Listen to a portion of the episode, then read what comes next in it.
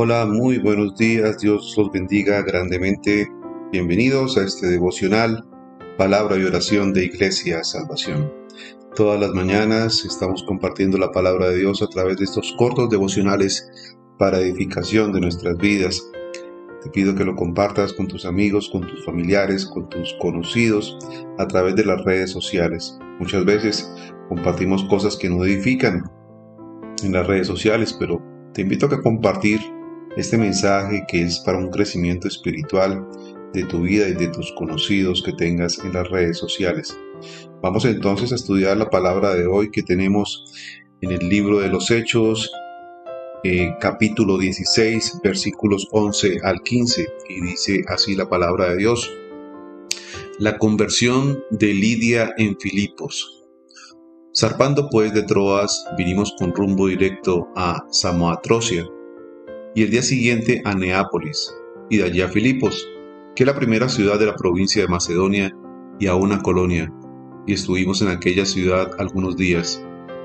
Y un día de reposo, fuera de la puerta junto al río, donde salí, solía hacerse la oración, y sentándonos allí hablamos a las mujeres que se habían reunido.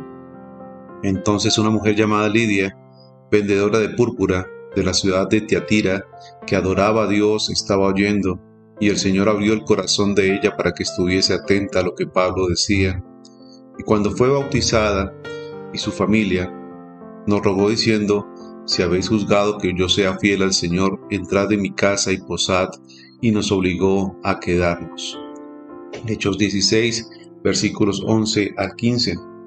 Y vemos entonces aquí la llegada de Pablo y sus amigos misioneros a la ciudad de Filipos. Vemos allí entonces que Pablo, Silas, Timoteo y Lucas, que fue el escritor de este libro de los Hechos, llegaron a esta ciudad. En una ciudad entonces clave en la región de Macedonia. Pablo fundó la iglesia durante su visita. Más tarde escribieron una carta a la iglesia que fue el libro de los filipenses.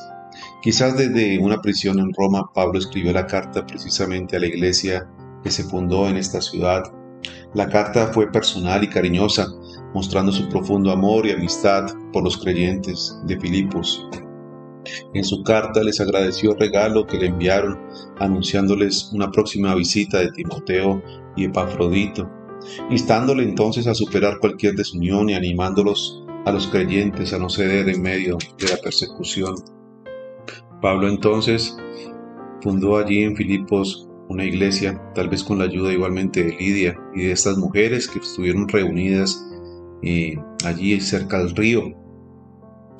En el arco exterior de esta ciudad se hallaba una provisión en contra de traer una religión desconocida, de ahí que esta reunión de oración se llevaba a cabo fuera de la ciudad, al otro lado del río. Después de seguir la dirección del Espíritu Santo hacia Macedonia, Pablo tuvo su primer acercamiento con un pequeño grupo de mujeres. Pablo nunca permitió que las ataduras de género ni de cultura le impidieran predicar el Evangelio. Predicó a estas mujeres y a un comerciante influyente, una comerciante influyente llamada Lidia. Esto permitió abrir las puertas para el ministerio en esta región. En la iglesia primitiva, Dios a menudo obró en las mujeres y a través de ellas, y hoy en día lo sigue haciendo. Son numerosos los grupos de mujeres que se reúnen a orar, que se reúnen a, a compartir de la palabra de Dios hoy en día. Son numerosas las mujeres y superan en número a los asistentes hombres a una iglesia. Siempre por lo general las mujeres son personas que más buscan de Dios. Lidia era una de ellas y era una vendedora de púrpura, de manera que quizás tenía los recursos económicos suficientes y tenía una buena posición. La vestimenta de púrpura era valiosa y costosa y se usaba casi siempre como muestra de nobleza y realeza. Lucas entonces destaca aquí la vida de esta mujer, la vida de una persona influyente, una persona adinerada que había abierto su corazón a la palabra de Dios, que estuvo atenta a escuchar la predicación de Pablo y que adoraba igualmente a nuestro Dios con toda su alma y con todo su corazón. Porque dice la palabra que hay muchos insensatos y tardos de corazón para creer lo que los profetas han dicho. No todos los corazones son ávidos para recibir la palabra de Dios, pero esta mujer sí tuvo un corazón ávido y no solamente trajo salvación a su casa, sino a su familia. Porque aquí dice la palabra que ella era fiel al Señor y de esta forma pudo eh, llevar hacia el camino de la salvación a todos sus seres queridos. Igualmente debemos nosotros hacer lo mismo. Debemos tener un corazón dispuesto a escuchar la palabra. Cuando vayamos a la iglesia debemos tener un corazón dispuesto, atento. No debemos ir eh, como obligados o tal vez de mala gana. Debemos ir con un corazón dispuesto y abierto a recibir la palabra para que esa semilla de la palabra de Dios quede sembrada en nuestras vidas y de esta manera igualmente podemos llevar este testimonio y esta palabra a nuestros amigos, a nuestras familias, de tal forma de que ellos también lleguen al arrepentimiento y lleguen a los pies de Cristo. Es muy importante entonces que seamos como, una mujer así, que las mujeres estén siempre dispuestas, que siempre estén eh, ávidas de la palabra de Dios, como dice aquí, que ella adoraba y estaba oyendo y estaba atenta a lo que Pablo decía.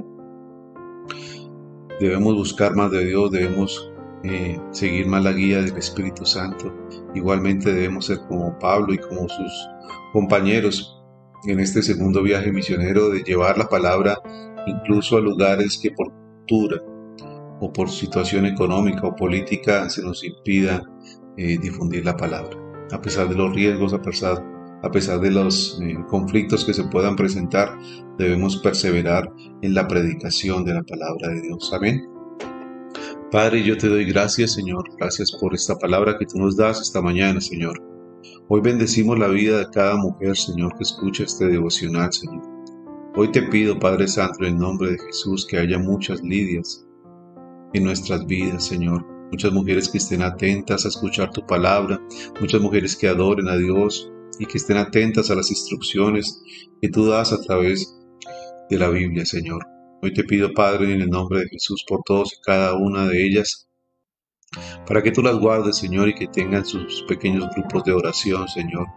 Que inviten a sus amigos, a sus conocidos, Señor, a sus casas, Señor, para que igualmente la palabra de Dios llegue a sus familias, igualmente, Señor.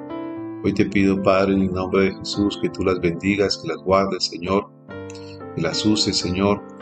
Quites todo impedimento cultural, social, político o de nivel social, Señor, de nivel económico, de estrato, que nos impida, Señor, llevar tu palabra, Señor.